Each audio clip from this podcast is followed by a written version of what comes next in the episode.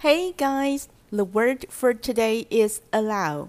Allow 是动词，中文翻译成允许，其现在分词为 allowing，三单现在式为 allows。过去式跟过去分词都一样是 allowed。allowed。Should he be allowed to do so？该允许他这样做吗？助动词 should 摆在句首，形成疑问句。Should he？他应该吗？Be allowed 被允许。Should he be allowed？他应该被允许吗？这种句子很不像中文，对吧？稍微调整一下，改成该允许他吗？中文省略掉主词，因此英文句子使用被动语态，也跟着省略主要做动作的人。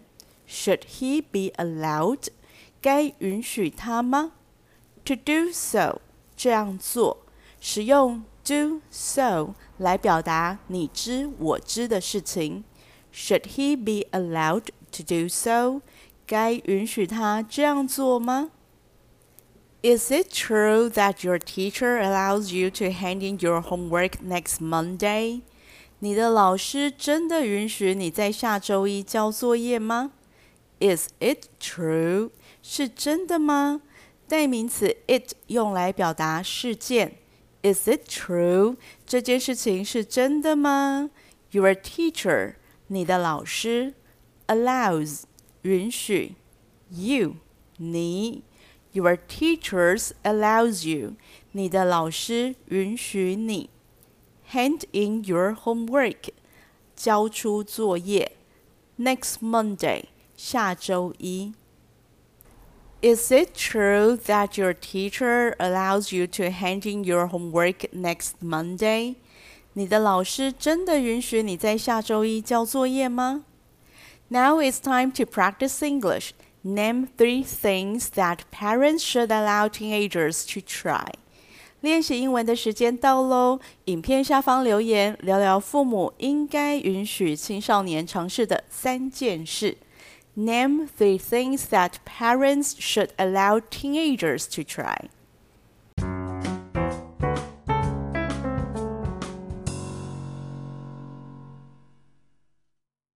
Hey guys, the word for today is charge. Charge 是动词，中文翻译成收费，其现在分词为 charging，三单现在式为 charges。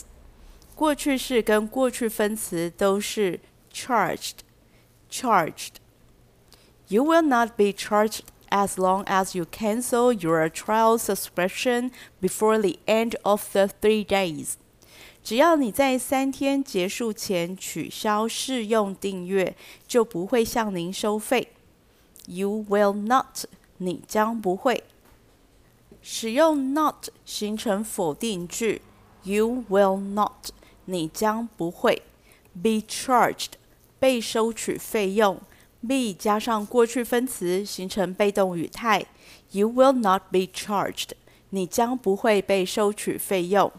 连接词 as long as 只要表达某种情况或条件，as long as you cancelled your trial subscription，只要您取消试用订阅，before the end of the three days，在三天结束之前 ，as long as you cancel your trial subscription before the end of the three days。只要您在三天结束前取消试用订阅，在这种条件下会产生的结果，You will not be charged，你将不会被收取费用。You will not be charged as long as you cancel your trial subscription before the end of the three days。 只要您在三天结束前取消试用订阅，就不会向您收费。Charge 也可以是名词，中文翻译成费用，其复数形为 charges。Some restaurants will add a service charge to your bill。有些餐馆会在你的账单上多加服务费。Some restaurants，有些餐厅。Restaurant，餐厅， 主词使用 some restaurants。没有特别指出是哪一些餐厅，表达在世界上可以被称为餐厅的地点中的一部分。助动词 will 表达将有可能发生的事，add 增加。Some restaurants will add 有些餐馆可能会增加 a service charge 服务费。Some restaurants will add a service charge 有些餐馆可能会增加服务费。To your bill 在你的账单上。介系词 to 表达朝着某个方向前进，to your bill，朝你的账单方向前进，跟前面的动词 add 连接在一起，就是指把服务费加进你的账单里。Some restaurants will add a service charge to your bill。有些餐馆会在你的账单上多加服务费。Now it's time to practice English. What do you think of restaurants adding a fixed service charge to your bill? 练习英文的时间到喽！影片下方留言，聊聊你对餐厅收取服务费用的看法。What do you think of restaurants adding a fixed service charge to the bill?